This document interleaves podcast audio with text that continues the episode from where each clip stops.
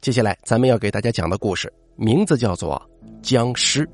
本故事节选自《中国民间异闻实录》，作者羽毛飞，由大开为您播讲。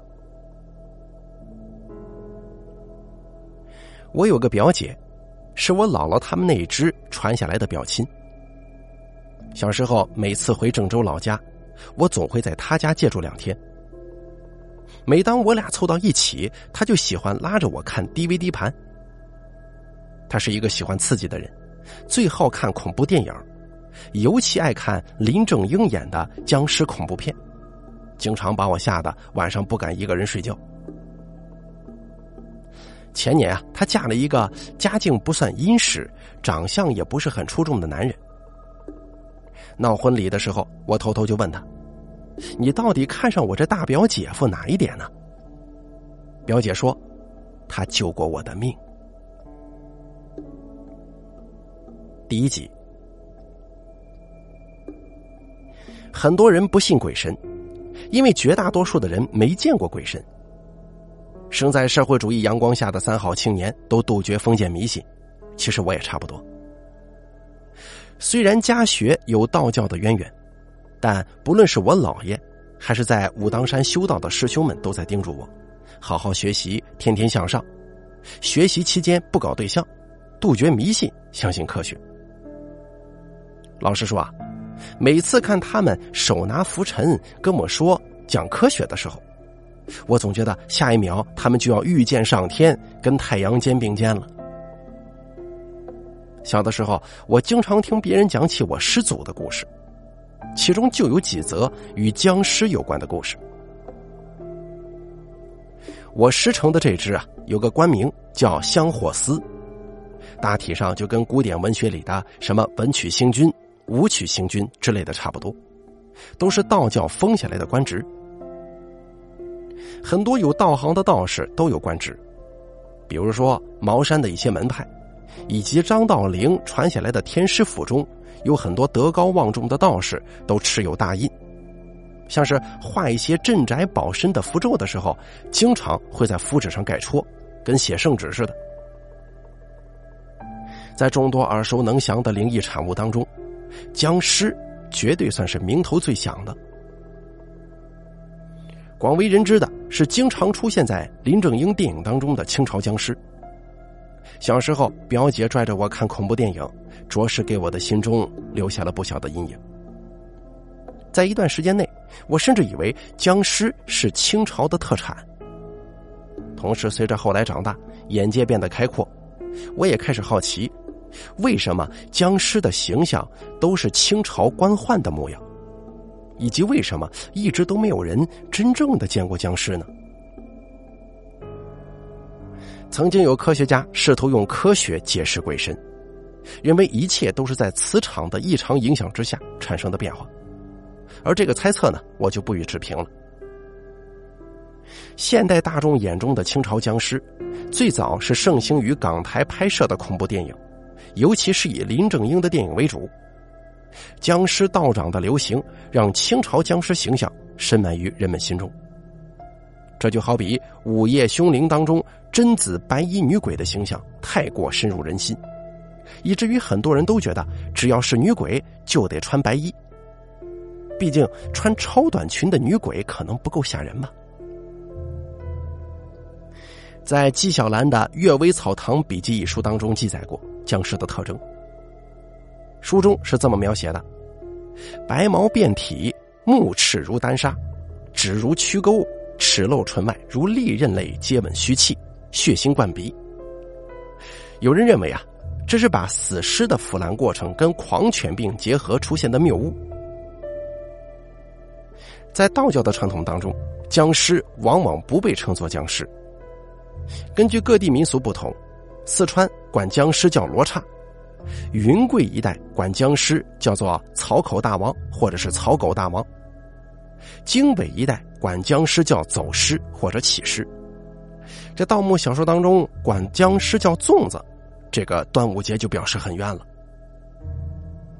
现代文学里经常认为僵尸的鼻祖是女魃，这一点呢无法考证，毕竟中国神话体系十分复杂。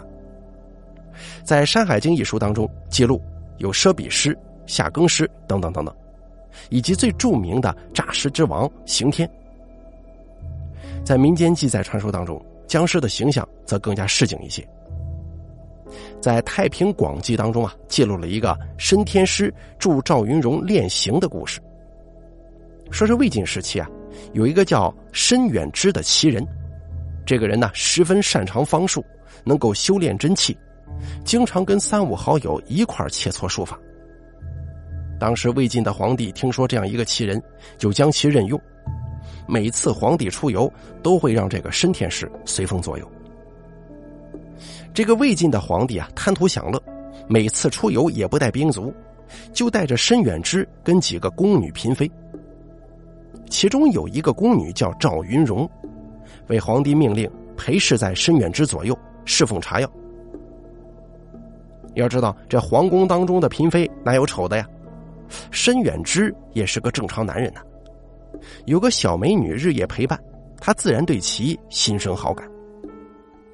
有一天，申远之掐指一算，就跟这个赵云荣说了，就说：“我是生死看淡了，但是你恐怕命不久矣，就要死了，你自己掂量着办吧。”赵云荣听完之后，啪的一声就跪下了，然后一把鼻涕一把泪就哭，说：“我能侍奉大仙，你死也值了，就怕你伤心呢。”啊，等等等等一些话。申远之很感动，表示求人就求人呗，你怎么打感情牌呢？最后架不住心软，申远之就送给赵云荣一枚降血丹，并告诉他：“你死的时候含着这个丹药，然后找个山洞一躺，百年以后你还能复活。”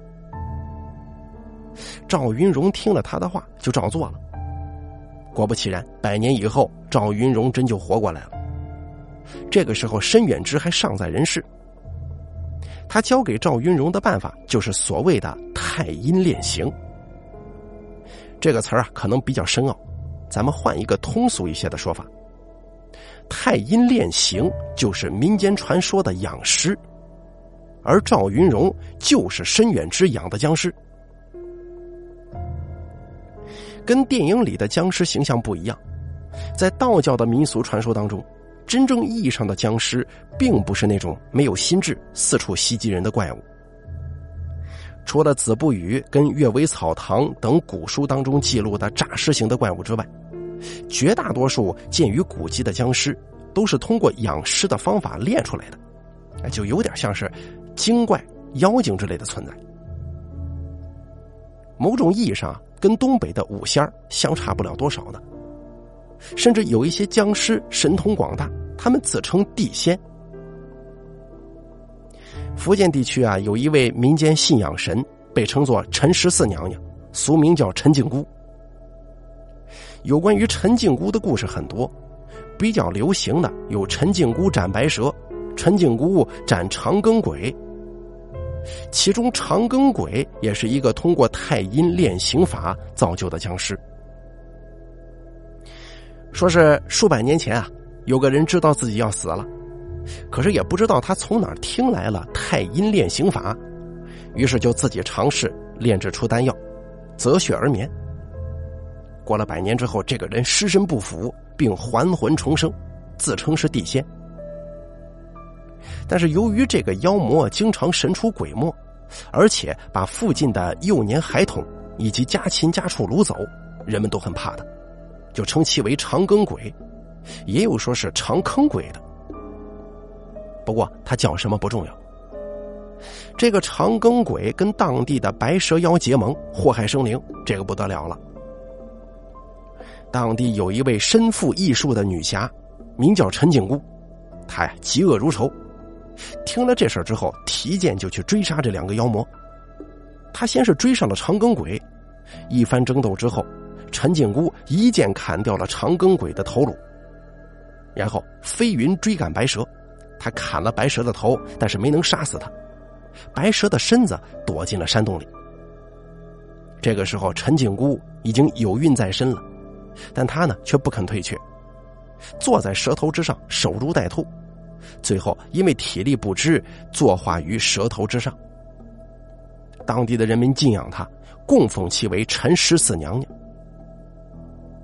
先前被陈靖姑斩杀的长庚鬼，并没有因此而死去，身体流亡逃窜，过程当中啊杀了一个妇人，并且将其头颅接上，然后远遁海外，后来啊还开山立派，成了民间一个法教宗派。咱们刚才啊讲了许多流传古籍当中的僵尸异闻，咱们说两个近代的吧。说起近代最有名、流传度最广的，可能要说网上很有热度的1995年成都僵尸事件。我最早听说这个故事是在贴吧的论坛上，看到这个帖子的时候，离1995年已经过去十多年了，但是在网上的讨论热度仍旧很火。比较广为人知的版本是说，1995年成都的某处工地。在施工的时候啊，从地下挖出来三具尸身，而这个尸身呢，身穿清朝官服，不腐不朽。当时负责工程项目的公司联系了当地的考古教授朱教授。朱教授看到这三具不腐干尸，立刻想到了湘西的赶尸人，于是要求暂时把三具干尸储存到仓库，等第二天送到省博物馆。可是就在这天晚上出事了。那三具干尸居然不翼而飞了。随后，不知从哪传出僵尸复活的谣言，一时之间闹得人心惶惶。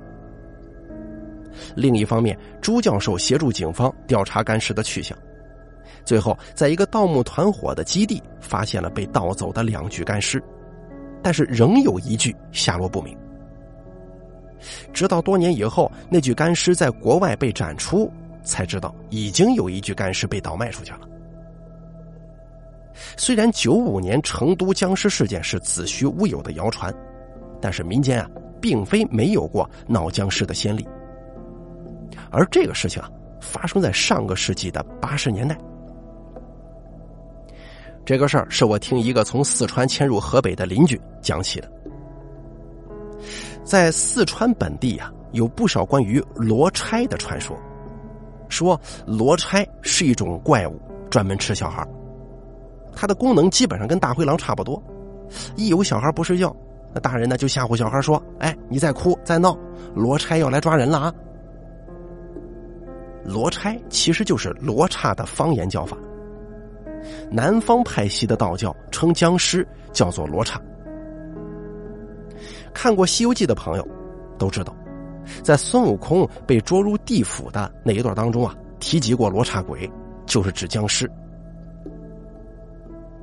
咱们要说的这个事儿发生在上个世纪的八十年代。这个村里头有个年迈的老头，名字叫钱老本。这个钱老本呢是个孤寡老头，一辈子没娶上老婆。本来当初有个婆娘跟他要好，结果这个老钱呢要去朝鲜打仗。去了之后回来，发现婆娘已经嫁给了当地一个小农民。钱老本这个人呢，要说人品不算坏，早年他参加过几次大战，壮士出川的时候他也在队伍里头。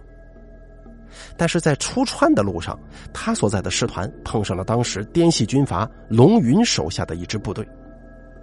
龙云手下的这个部队啊，向川军借人，川军慷慨解囊。把钱老本所在的一个连借给了滇军。从那以后，钱老本就跟着龙云打仗了。后来，这个钱老本呢，成了为数不多返乡的幸存者。他这一辈子占了个财齐人不齐。退伍以后，钱老本靠着发下来的抚恤金开了一家小饭店，就这么赚钱搞营生，倒是攒了一些积蓄。可是呢，他一辈子无儿也无女。最后把钱都缴了当地，自己留了一点办后事的钱。弥留之际，委托邻里代为安排他死后的安葬问题。要说起来，钱老本自己其实没什么牵挂了，可唯一的遗憾，也就是没能有情人终成眷属啊。钱老本自己是个铁汉子，虽说有点钢铁直男，但平常广结善缘。大家都知道他死了没人照顾，所以自发的来参加钱老本的葬礼。据那位讲故事的邻居说，他们老家有个习俗，就是在人死后的两天，棺材先不封死，只在尸身上盖一层白布，为的是方便来人瞻仰仪容。有人来送的时候，主持葬礼的人就负责在旁边揭开白布，以供来人见上亡人最后一面。钱老本葬礼当天来的人很多，绝大多数都是村里的人以及钱老本的战友。来探望他的人络绎不绝，直到傍晚时分，人才有所减少。而最后来看钱老本的是个女的，准确的说，是一个已经年过花甲的老妪。不过老婆婆家虽然年迈，身体还算硬朗，尽管皱纹堆叠。也能看得出，他年轻的时候应该是个俏丽的人儿。见到钱老本的仪容之后，这老妪潸然泪下，最后哭得泣不成声，以亲人的礼节在钱老本灵前叩拜，并提出要给钱老本守灵。当时给我讲这个故事的那个邻居，年岁也才二十出头。那位邻居的长辈曾经被钱老本在战场上救了一命。邻居带家里的老人给钱老本守灵，算是报恩。啊，说来也巧了，在这老妪拜完钱老本之后啊，被人领着上了前厅，外头突然刮风了。要知道当时还是仲夏时节，天热的不行。可是据说当时刮的这个风十分湿冷，就有点像是秋冬时候才会刮的那种冷风。风刮起来不久，负责葬礼一条龙的一位伙计突然跑到前厅，哆哆嗦嗦，还略带哭腔的说：“死活不愿意在后堂看着了。”别人问他怎么回事，他什么也不说。最后，负责首领的那几个爷们儿干脆结伴去后堂看看吧。这一看不知道，再看吓一跳啊！揭开白布之后，他们发现钱老本竟然流眼泪了。这可把当时在场的人吓坏了，不知该如何是好。这个时候，还是负责办葬礼的老头经验老道，就问在场的人：“钱老本有没有什么牵挂的东西？”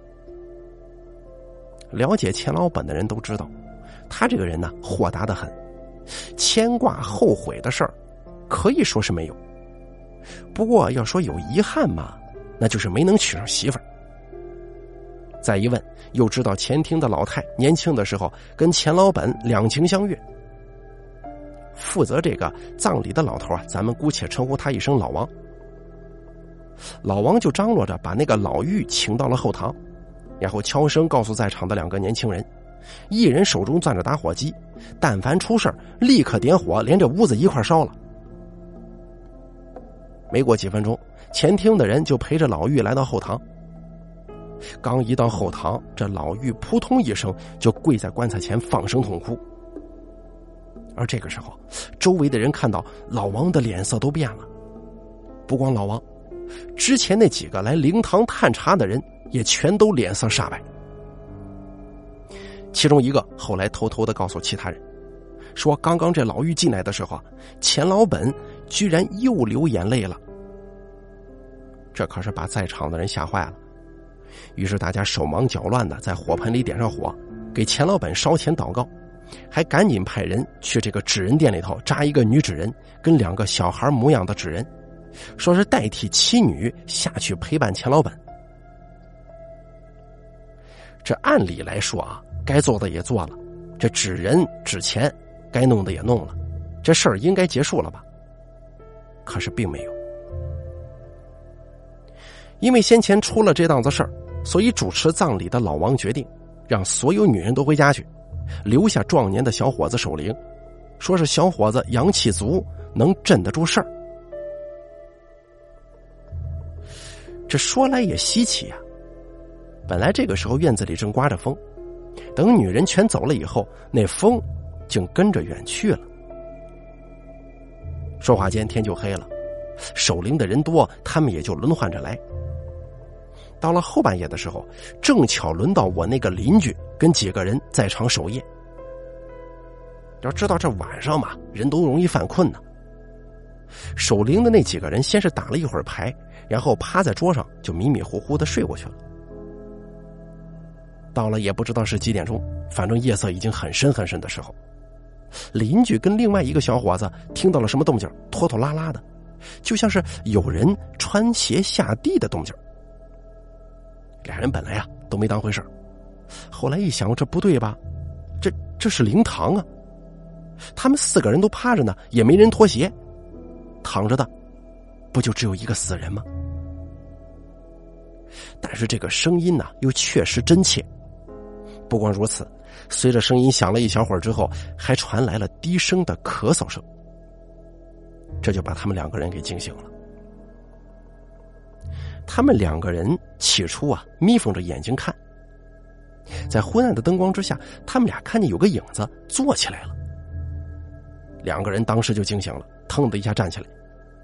可是等他们站起来之后，发现死尸好好的躺在里面，墙上的投影也不见了。这下子可把两个人惊出一身冷汗，这会儿也不困了，把另外两个人叫起来，告诉他们这件事之后，四个男人是谁也不敢睡，全身心的把注意力放到麻将上，打了几个小时麻将，一直挨到天亮。到了第二天，邻居他们把这个事儿就跟这个老王说了。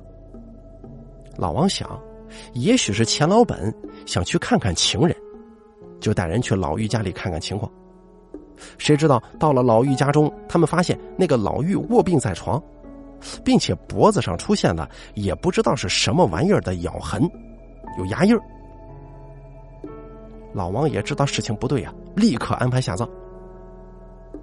那个时候跟现在不一样，有的小地方不流行火化，讲究入土为安，要求风光土葬。人们敲锣打鼓办了一场风光葬礼，把钱老板入土为安。这件事儿本以为就此结束了，但是紧接着的事情是发生在半个月后。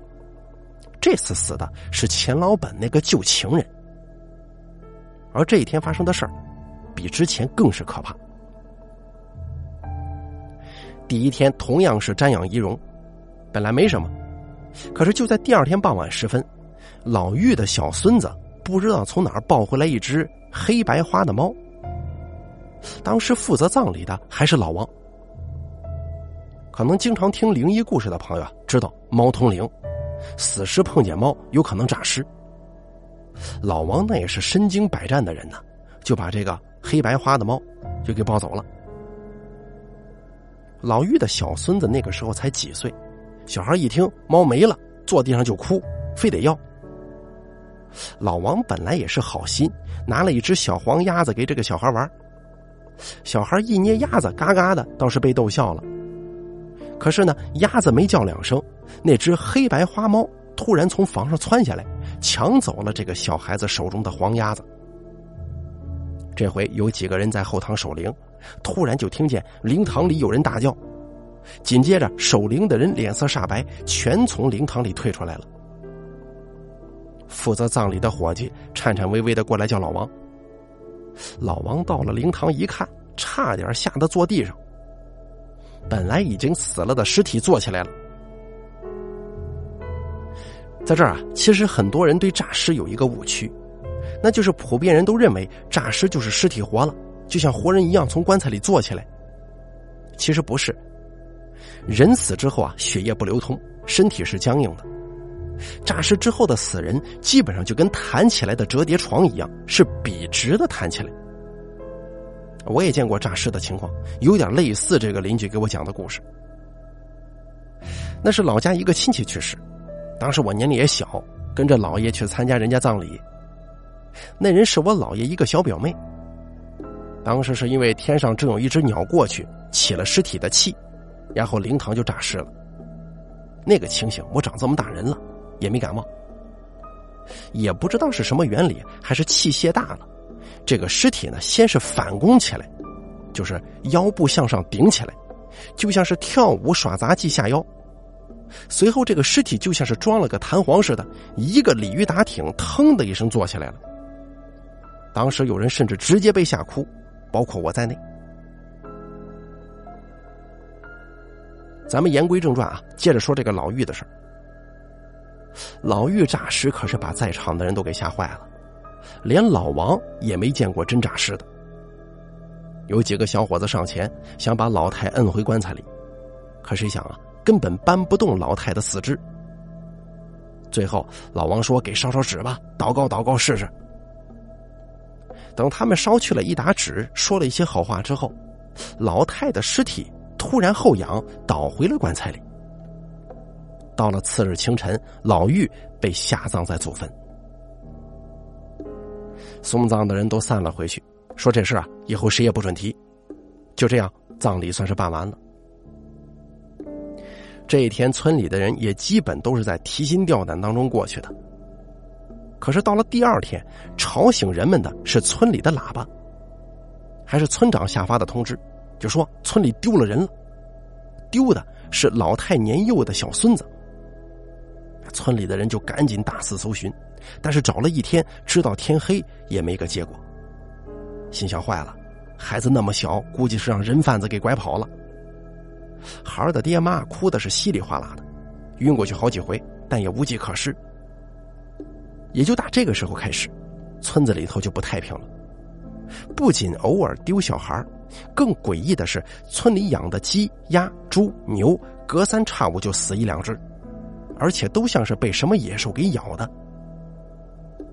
于是，这个村里的流言就传开了，说什么的都有。最后，村长决定来个守株待兔，叫上村民连夜蹲点儿。某一天。到了三更时分的时候，果不其然，就听见从郊外传来脚步声，而且这个脚步声特别快。当时我那个邻居呢，也在蹲点的几个人之列，他们想的是，总算是抓到这个贼了，这回非弄死他不可。等看那个影子走近了，埋伏的几个人就蹦出去，用手电筒照那个人。结果这一照，在场的几个人差点魂飞天外。站在那里的不是别人。就是已经死去的那个老太，她低着头，身上穿着寿衣，脸上、手上全是白色的绒毛。看那个老太正往村口养鸡的窝棚去，几个年壮的小伙子想上前阻拦，可谁成想啊，老太的力气出奇的大，轻描淡写的这么一撞，就把几个二十多岁的小伙子给撞翻在地，半天爬不起来呀。最后，村长一咬牙，让人拿着火把、汽油，赶快过来，连这个鸡窝棚一块给他点了。有人说啊，当时点着火之后，火焰里听到有人在哀嚎，叫三个字：“钱老本。”故事到这儿就结束了。我问我邻居，后来怎么处理这个事儿的？我那个邻居跟我讲。后来呢，有个道士碰巧从他们那儿过，说我们这儿闹罗刹，说我们这儿闹罗差了，也就是闹罗刹僵尸，最后帮我们给收了。我当时我就问他怎么收的呀？我那邻居就说：“这里头的门道我哪懂啊？反正打那以后啊，就没事了。”好了，这个节选自《中国民间异闻实录之僵尸》的选段，咱们就说到这儿了。感谢您的收听，本故事作者羽毛飞。由大凯为您播讲。